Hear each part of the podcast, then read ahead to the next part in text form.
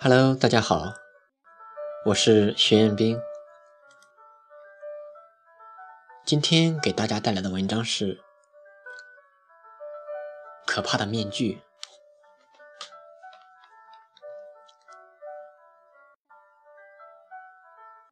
鲁迅先生说过这样一句话：“面具戴太久，就会长到脸上，再想揭下来，除非……”伤筋动骨扒皮。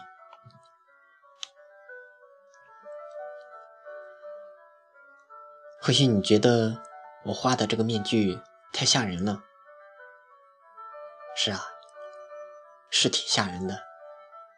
但如果你知道这是我大晚上从更多的可怕的面具中挑来挑去，最终选定的一个并不算特别可怕的面具，你是不是？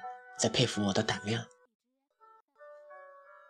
选好之后，我还要死盯着它，花了半个小时将它画好。这时，你是不是又觉得我有病？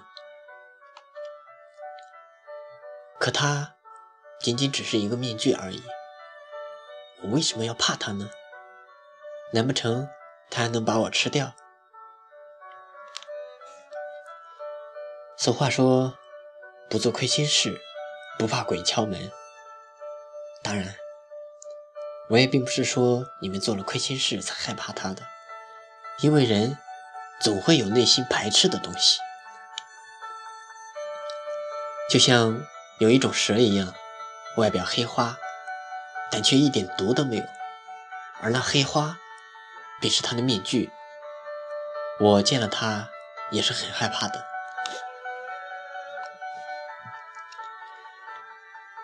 说到面具，你想到了什么？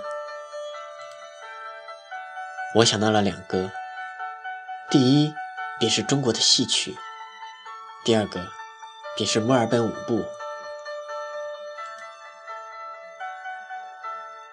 我们先来说墨尔本鬼步舞吧，原名叫做墨尔本耶步舞，因为最初跳这种舞蹈的人身穿黑色衣服。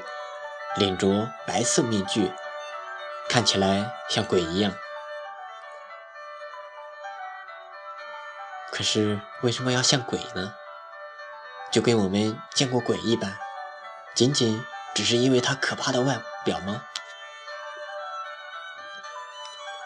再来便是戏曲里，我们都知道，蓝脸的多尔顿，红脸的关公，白脸的曹操。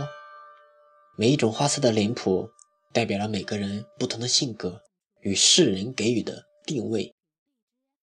比如，红脸代表好人，而白脸代表坏人。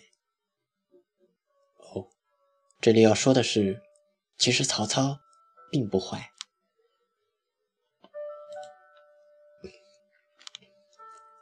是啊，人脸戴上面具是可以看到的，就比如。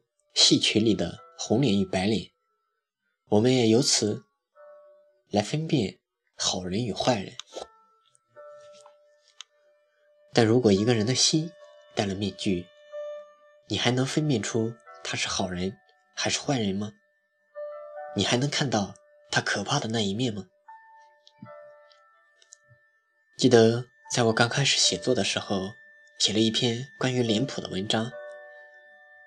那篇文章写的是关于不要忘本。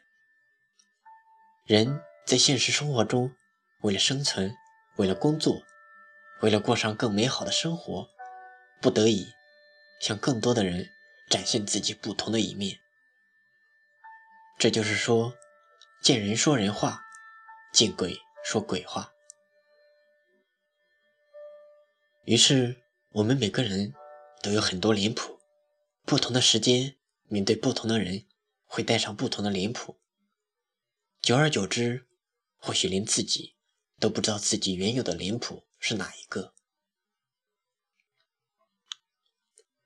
就像鲁迅先生说的那样：“面具戴太久，就会长到脸上，再想揭下来，除非伤筋动骨扒皮。”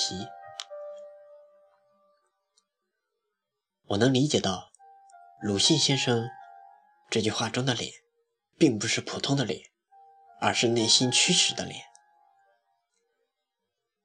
如果一个人为了一些目的而不得不戴上脸谱，这便只是表面的面具。若时间一久，他的内心也开始向他的面具靠拢，那就变成了鲁迅先生所说的：“再想接下来，除非伤筋动骨扒皮。”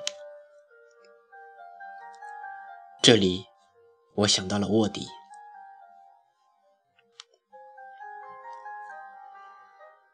变相怪杰》这部电影，不知道有多少人看过。电影讲述生活呆板、单调的银行办事员史丹利，偶然在河边捡到一个古代面具，戴上之后产生奇幻的蜕变，从懦弱的凡人一跃成为超级英雄，但因此遭到黑道追杀，意图夺取面具。而以为非作歹，史丹利则发挥其超感应能力夺回面具，并赢得了美人芳心。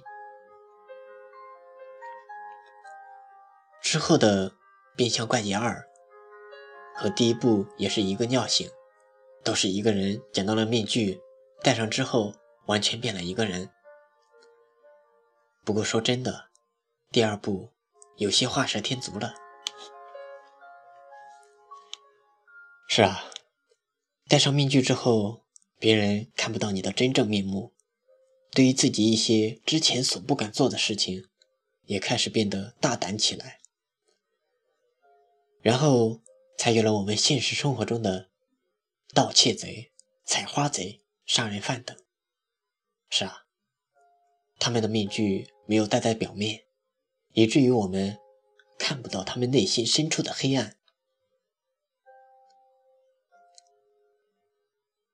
就像之前有人说我很高冷，以至于不敢和我交流。